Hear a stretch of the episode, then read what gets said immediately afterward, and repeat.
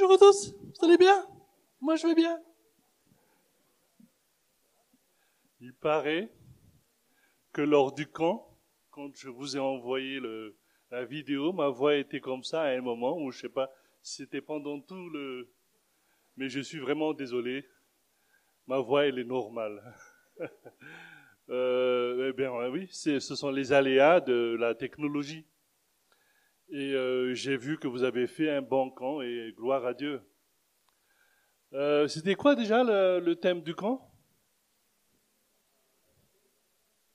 La famille de Dieu engagée. Et en gros, nous pouvons dire que cet engagement du chrétien, ton engagement, mon engagement, est la réponse à l'engagement de Dieu pour nous c'est parce que Dieu s'est engagé que nous nous engageons envers lui. C'est parce que lui, il nous a aimés en premier, n'est-ce pas, que nous, nous l'aimions. Et justement, cet engagement de Dieu, il se manifeste à travers le sacrifice de Jésus sur la croix. Dieu t'aime tellement. Dieu m'aime tellement et l'a prouvé en donnant son Fils pour nous sauver. Et nous savons que c'est une grâce, car personne ne mérite cela. Mais Dieu, Dieu est aussi un Dieu jaloux, dit la Bible. Et ce que je vais vous partager ce matin, c'est que Dieu est jaloux. Hop, ça marche. La jalousie de Dieu est une caractéristique de Dieu qui revient plusieurs fois dans la parole de Dieu. On dit El Cana, cela veut dire le Dieu jaloux. Mais avant de voir la jalousie de Dieu, on va voir ce que c'est tout simplement une jalousie. On va lire dans Galates chapitre 5 versets 19 à 20 et 20. Galates chapitre 5, versets 19 et 20. Or, les œuvres de la chair sont manifestes. Ce sont l'impudicité, l'impureté, la dissolution, l'idolâtrie, la magie, les, inimitiés,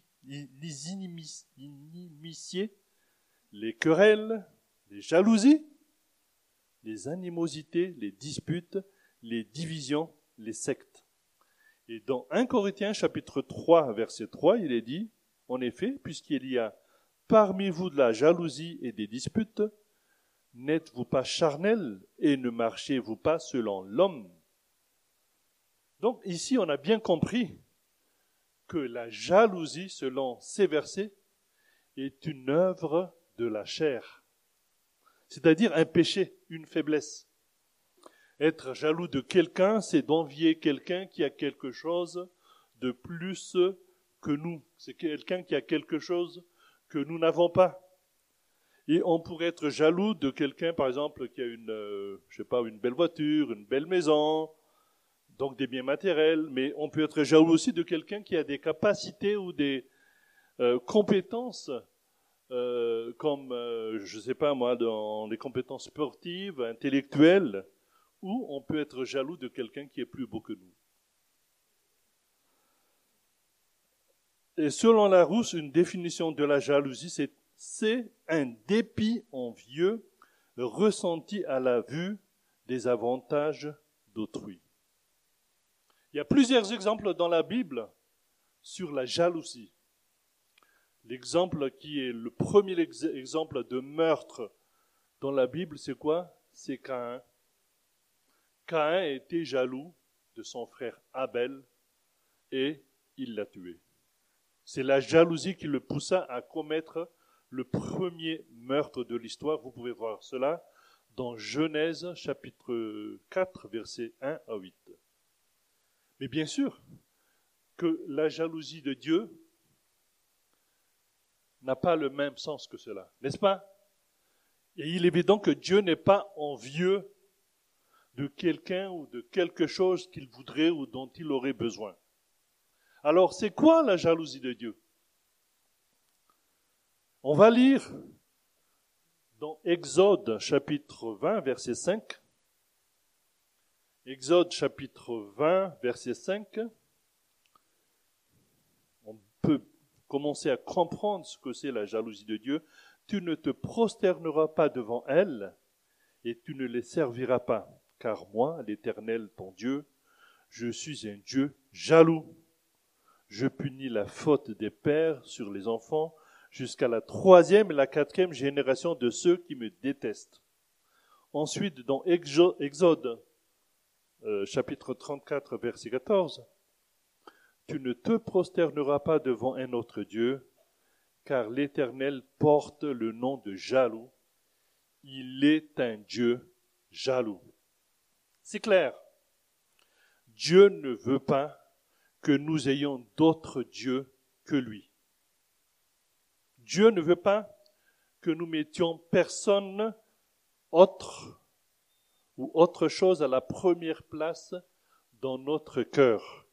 Il ne veut pas que quelqu'un d'autre ou quelque chose occupe la première place dans notre vie. Et c'est ça la jalousie de Dieu. Et quand la Bible dit que tu aimeras ton Dieu de tout ton cœur, de toute ton âme et de tout ton, ta pensée, cela veut dire quoi? Ça veut dire que d'abord, la louange, l'honneur et l'adoration reviennent à Dieu seul. Car lui seul est vraiment digne. Par conséquent, Dieu a des raisons d'être jaloux contre la louange.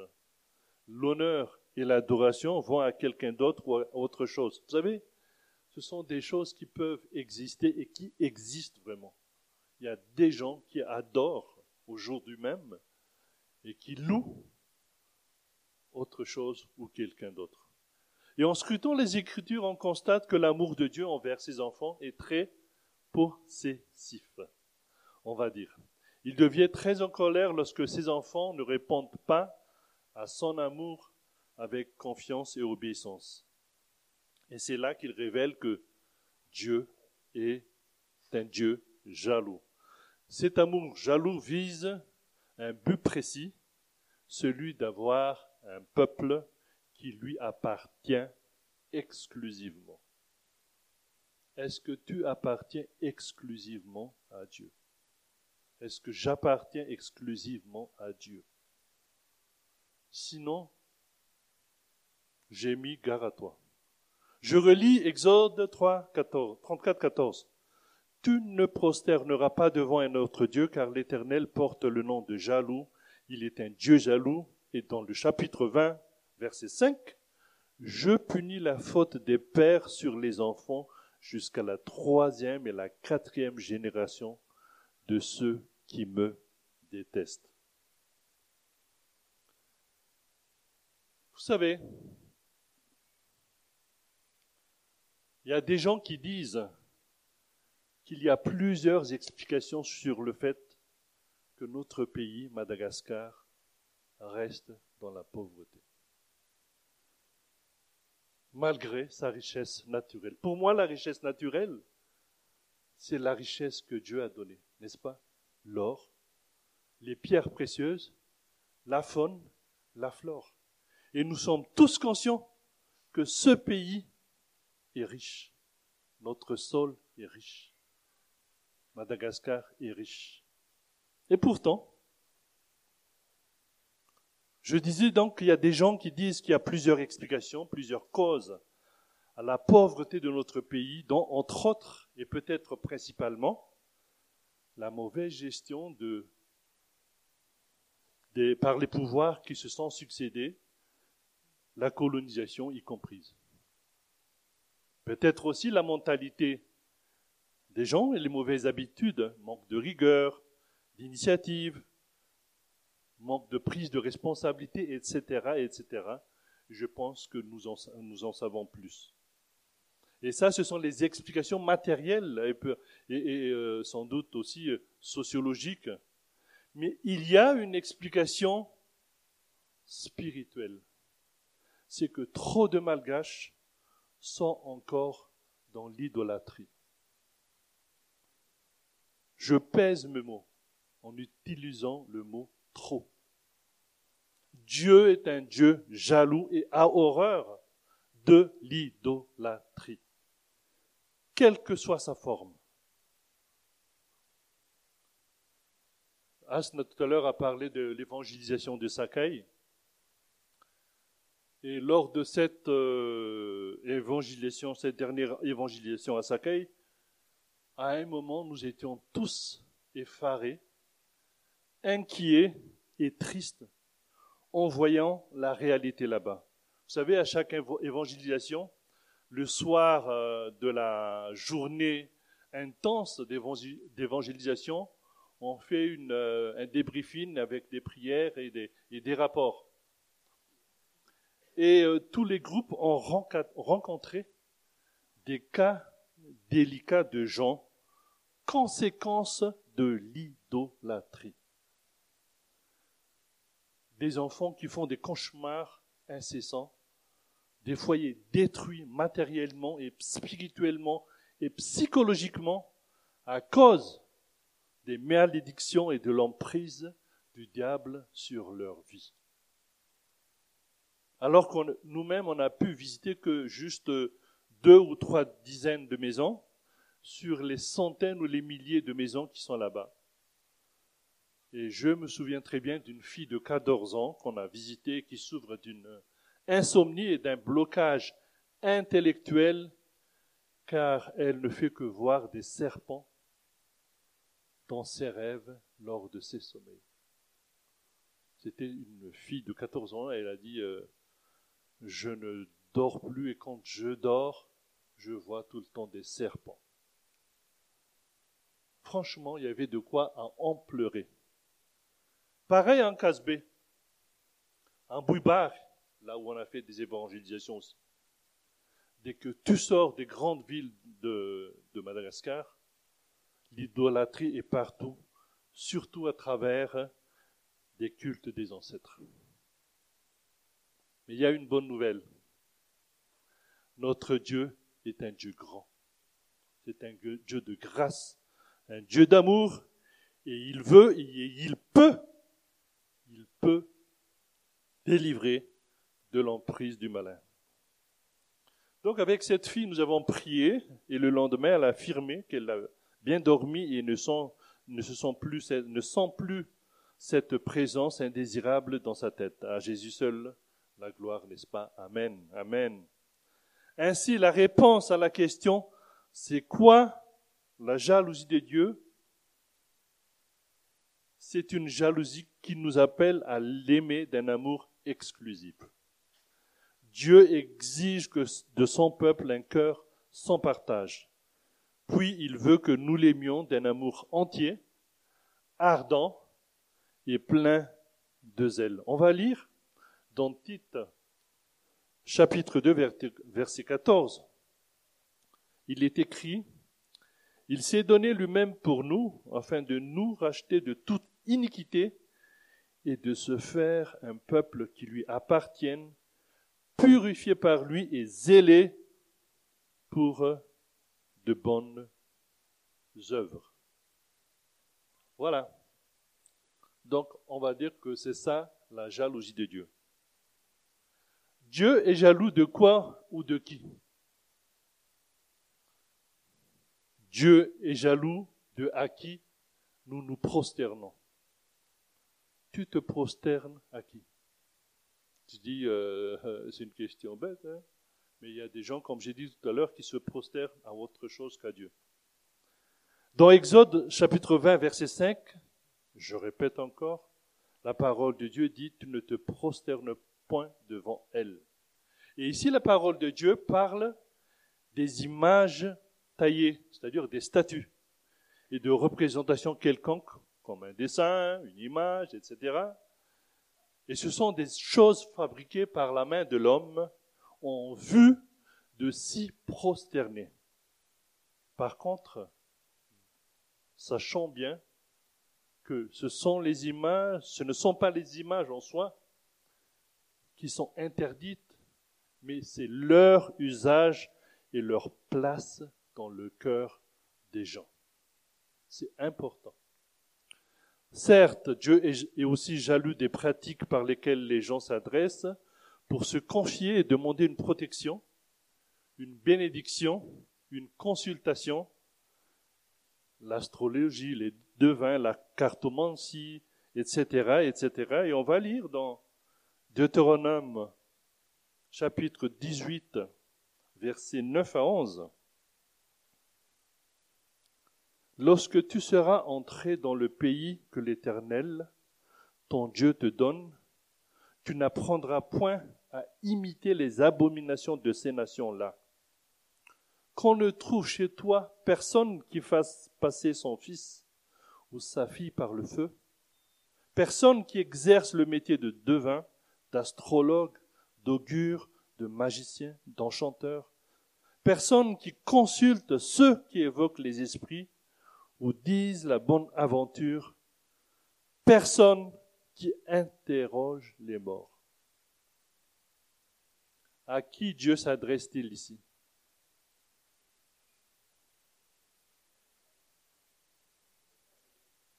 À Israël. Il s'adresse à son peuple. Et aujourd'hui, c'est qui le peuple de Dieu? C'est nous. Nous sommes le peuple de Dieu, toi et moi. Et si Dieu le dit, c'est qu'il y a encore des enfants de Dieu qui pratiquent ces choses. Peut-être par ignorance ou par habitude, mais dans tous les cas, c'est une abomination devant Dieu.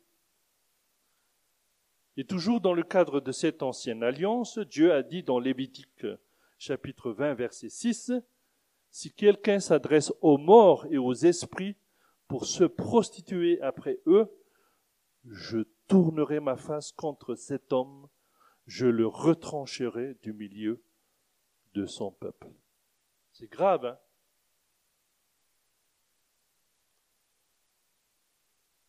D'autres idoles peuvent s'ériger dans notre vie des stars de la musique, euh, Michael Jackson, Johnny Hallyday, Elvis Presley. Les, stars du sport aussi, je crois. Hein? Mais il y a aussi la famille.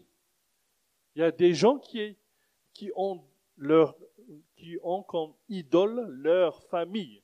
Vous vous dites, c'est pas possible, mais si, c'est possible. Le travail, le ministère. Quel ministère? On va en parler tout à l'heure les activités, parce que ce sont des choses qui peuvent prendre la première place qui revient à Dieu, mais que nous, on le met dans notre vie. Alors la question qui se pose, avons-nous, avons-nous des idoles dans notre vie? Identifions-les et repentons-nous de ces choses. Dieu est non seulement jaloux à qui nous nous prosternons.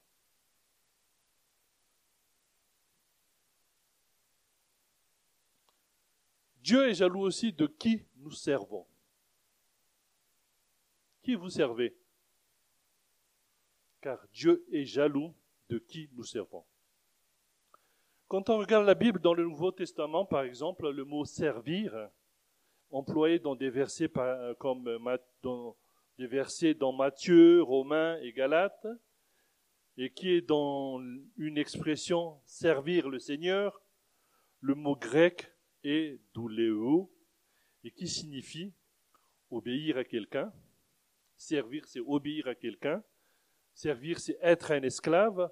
Servir, c'est se soumettre. Mais servir, c'est être assujetti ou être dans la servitude. Je me souviens bien, il y a quelques années, je ne me rappelle plus, il y a genre dix ans, je crois, il y a une dame qui venait de découvrir Internet et ses applications. Et il nous a dit, on était nombreux euh, à être en groupe comme ça, et euh, elle dit, elle disait, vous savez, je trouve que Internet est un outil formidable. Moi maintenant, je ne sors plus, je passe tout mon temps devant Internet, sur Facebook, dès que j'ai un petit moment, moi j'y vais. Moi je n'ai pas de commentaires à faire. Mais la question qui se pose aujourd'hui, est-ce possible d'être esclave de ce genre de choses?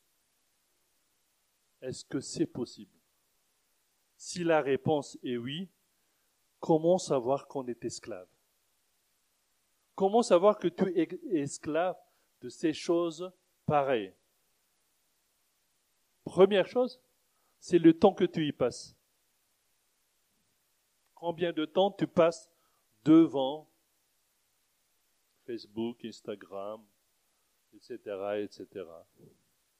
Puis, surtout, quelle est l'importance que tu y donnes? Si l'importance est aussi grande, exagérée, là tu dois te poser des questions. Certes, c'est vrai, il y a loisir, le plaisir, la passion, mais peux-tu vraiment ne pas s'en passer? C'est le mot. Peux-tu ne pas s'en passer?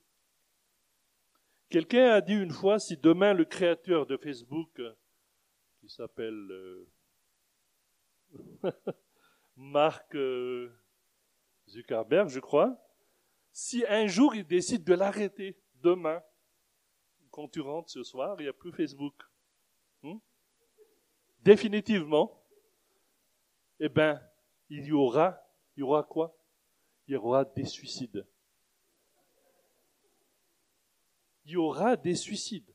Et moi, j'en suis convaincu, car il y a des gens qui ont des milliers de fans, et leur satisfaction personnelle, c'est que tous les jours, ils voient les likes, likes, likes, likes sur leur compte et des petits commentaires sur leur poste personnel tous les jours et ils en vivent. Quand je dis ils en vivent, c'est que c'est leur raison de vivre. Sans Facebook, la vie est morne, la vie est finie. Et il y aura des suicides. Ok, je m'arrête là, sinon je risque de recevoir des tomates dans la figure. Mais il n'y a pas que les écrans. Il y a aussi d'autres passions comme la lecture. Ah, la lecture, la musique, le sport. Soyons clairs. Toutes ces choses ne sont pas mauvaises en soi, n'est-ce pas? Mais au contraire, elles nous font du bien. Mais si on ne peut s'en passer et que nous y donnons une importance exagérée, c'est qu'on en devient esclave. C'est ça. C'est comme ça qu'on peut savoir qu'on est esclave. Je ne parle pas d'addiction euh, ou des liens nocifs comme la drogue, l'alcool, etc., mais des choses neutres et inoffensives. Bon, tu te dis, ce n'est pas grave, hein Moi, euh, j'aime être esclave du jogging. Le jogging, c'est bien. Mais je répète encore, si tu peux ne pas s'en passer, au point de délaisser et négliger d'autres responsabilités et occupations, c'est que tu es esclave du jogging, par exemple. J'ai parlé tout à l'heure du travail. Oui, c'est vrai, vrai qu'on doit travailler huit heures par jour. C'est vrai, on peut ne pas s'en passer. Mais quelle importance nous donnons à ce travail Et même l'Église. Je parle du ministère ou de, de, servir l'Église et les autres, mais pas de Dieu. Car, dites-vous bien, l'Église n'est pas Dieu. Savez-vous qu'on pourrait être desséché spirituellement par le service à l'Église? On a beaucoup d'activités, mais au fond, spirituellement, on est desséché. La Bible nous demande de servir Dieu et non pas l'Église. Que le Saint-Esprit nous éclaire ces choses qui ne sont pas toujours évidentes et qu'il nous fasse bien comprendre sa pensée. Attachons-nous à Dieu, mais pas à l'œuvre de Dieu. Je répète, c'est à Dieu que nous devrions nous attacher, mais pas à l'œuvre de Dieu. Un chrétien agréable à Dieu, ce n'est pas celui qui fait de belles choses spirituellement pour Dieu, mais c'est celui qui fait sa volonté. Donc à un moment, il faut savoir est-ce que c'est la volonté cette chose-là? On va prendre le bouillon, bouillant, apôtre Paul, pas bouillon, mais bouillant, apôtre Paul, un grand serviteur de Dieu que vous connaissez bien et qui a voulu un jour aller en Asie et en Bithynie. Qu'est-ce qu'il voulait faire là-bas? Il voulait enseigner et évangéliser en Asie et en Bithynie. Et qu'est-ce qui s'est passé? Dieu, le Saint-Esprit, l'a empêché d'y aller. Quoi? Il veut aller évangéliser et Dieu l'a empêché? Oui, c'est dans la Bible. C'est dans Actes, chapitre 16, versets 6 et 7. Il a été empêché, empêché par le Saint-Esprit. Et c'est qui le Saint-Esprit? C'est Dieu lui-même, n'est-ce pas? Pourquoi? Et donc, quand vous lisez la Bible, eh bien parce que le Saint-Esprit ou Dieu avait d'autres projets pour lui. C'est aussi simple que ça. À ce moment, Dieu le voulait plutôt en Macédoine. Et vous savez que c'est ainsi qu'en Europe, la chrétienté est née. C'est à cause de ce que, du fait que Paul est allé en Macédoine. Imaginez que si Paul n'a pas consulté l'Éternel, oh, je vais aller évangéliser, c'est pas la peine de consulter Dieu, hein. Évangéliser, c'est bien, enseigner, c'est bien. Ou il ne voulait pas tenir compte de cette interdiction, il allait prêcher la bonne nouvelle à cette contrée, il ne serait pas en train de servir Dieu. Il ne serait pas en train de servir Dieu. Car il est en dehors de sa volonté.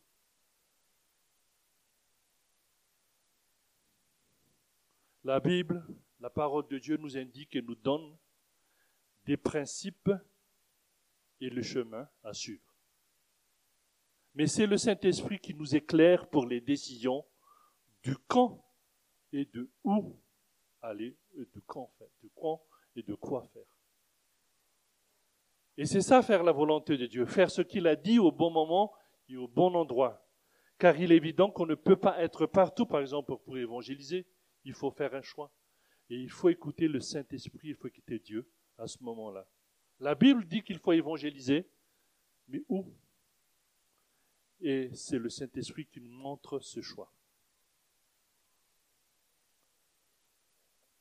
Dieu est jaloux de qui nous servons et justement dans la Bible, particulièrement, Dieu pointe un sujet qui est l'argent.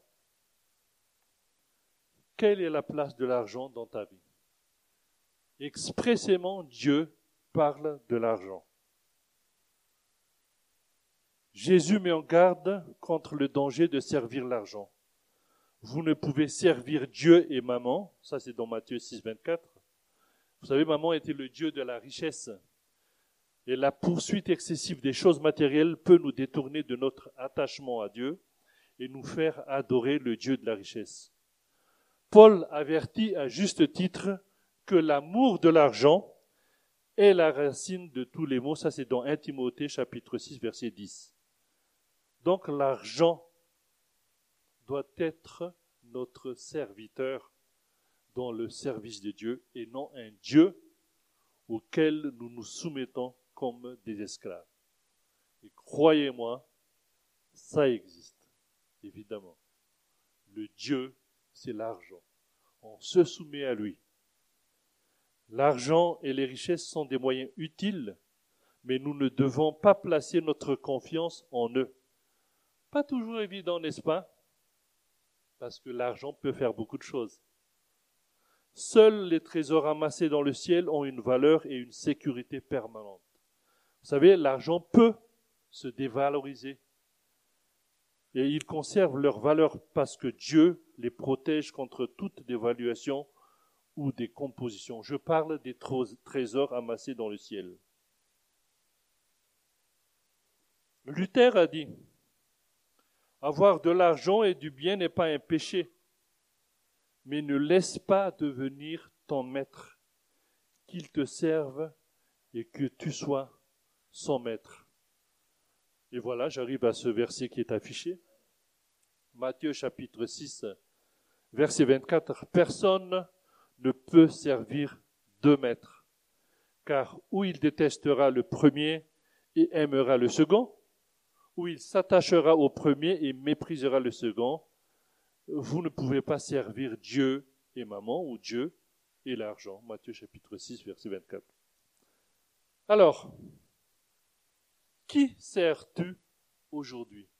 Tu dis, moi je sers Dieu. Ok. Mais réfléchis quand même. Il se peut qu'il y a autre chose. Est-ce que l'argent aussi, la richesse, les biens matériels, ton travail, tes loisirs, ton église?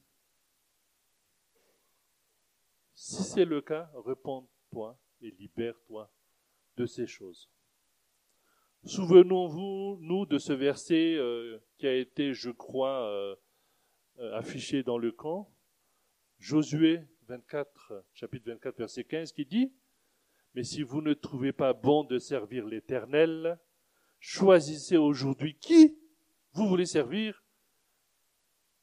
Quant à moi et ma famille, nous servirons l'Éternel. Dieu est jaloux de qui nous servons. Et enfin, comment se manifeste la jalousie de Dieu? D'après vous. Dieu manifeste sa jalousie tout au long de l'histoire quand on regarde la Bible. Il le fait essentiellement de deux manières. Par ses actes de jugement, la première chose, il juge et par ses actes de restauration et de rédemption. Dans l'Ancien Testament, la jalousie de Dieu l'amène à juger et à détruire les infidèles parmi son peuple, ceux qui tombent dans l'idolâtrie et s'endurcissent dans le péché. Le prophète Ézéchiel, d'ailleurs, avait la tâche pénible à l'époque d'annoncer le jugement de Dieu qui vient frapper Israël, infidèle, et détruire la ville de Jérusalem. On va lire dans Ézéchiel chapitre 5, verset 13, euh, donc dans la version lu second 21, il est dit J'irai jusqu'au bout de ma colère. Je ferai reposer ma fureur sur eux et j'obtiendrai réparation. Ils reconnaîtront que je suis l'Éternel, que j'ai parlé dans ma jalousie en allant jusqu'au bout de ma fureur contre Dieu. contre eux. Mais Dieu veut aussi restaurer. Amen. Si jamais tu tombes et que tu te repompes pour renoncer, Dieu est là. Il veut pardonner, il peut pardonner, et il a le pouvoir de te libérer, de te détacher et de te défaire de certains liens et attachements. Il veut te voir fidèle à lui, consacré à lui complètement et engagé aussi à lui. Donc voilà le mot engagé qui revient encore. Nous sommes engagés parce que Dieu s'est engagé. Nous l'aimons parce qu'il nous aime. On va lire.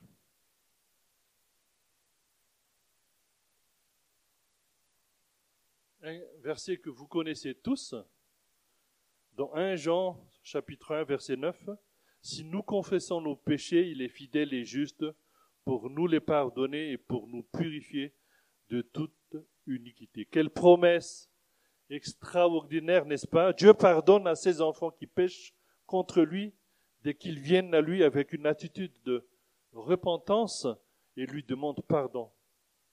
La grâce de Dieu est si grand qu'il peut laver le pécheur de tous ses péchés pour en faire un enfant de Dieu. Et quand nous trébuchons, nous pouvons toujours être pardonnés. Il est possible, et j'espère qu'il est vrai que nous n'avons pas des idoles comme Johnny Hallyday, etc. Mais il se peut que nous aurons des petits idoles dans notre vie, des petites idoles. Identifions-les. Et demandons pardon à Dieu. On va prier. On va prendre un temps de réflexion, de introspection. par rapport à des liens qui peuvent exister dans notre vie, des petites idoles ou des choses euh, où nous sommes euh, attachés, des choses que nous ne pouvons pas nous en passer, qui prennent euh, de l'importance, peut-être même exagérée dans notre vie, des choses qui prennent, peuvent prendre la place de Dieu dans notre cœur, que le Saint-Esprit nous montre ces choses-là. Et demandons pardon à Dieu. Dieu, Seigneur Jésus, nous te louons, nous te remercions de ta parole. Merci pour ton Saint-Esprit qui montre ces choses, Seigneur. Et nous voudrons nous repentir, renoncer à ces choses. Peut-être qu'il y a des choses que il n'y a que toi et moi qui connaissons. Mais euh, nous voulons, frère, Seigneur, nous repentir. Que ton sang lave ces péchés. Que tu nous pardonnes de ces choses, Seigneur. Que tu nous libères. Et merci Jésus.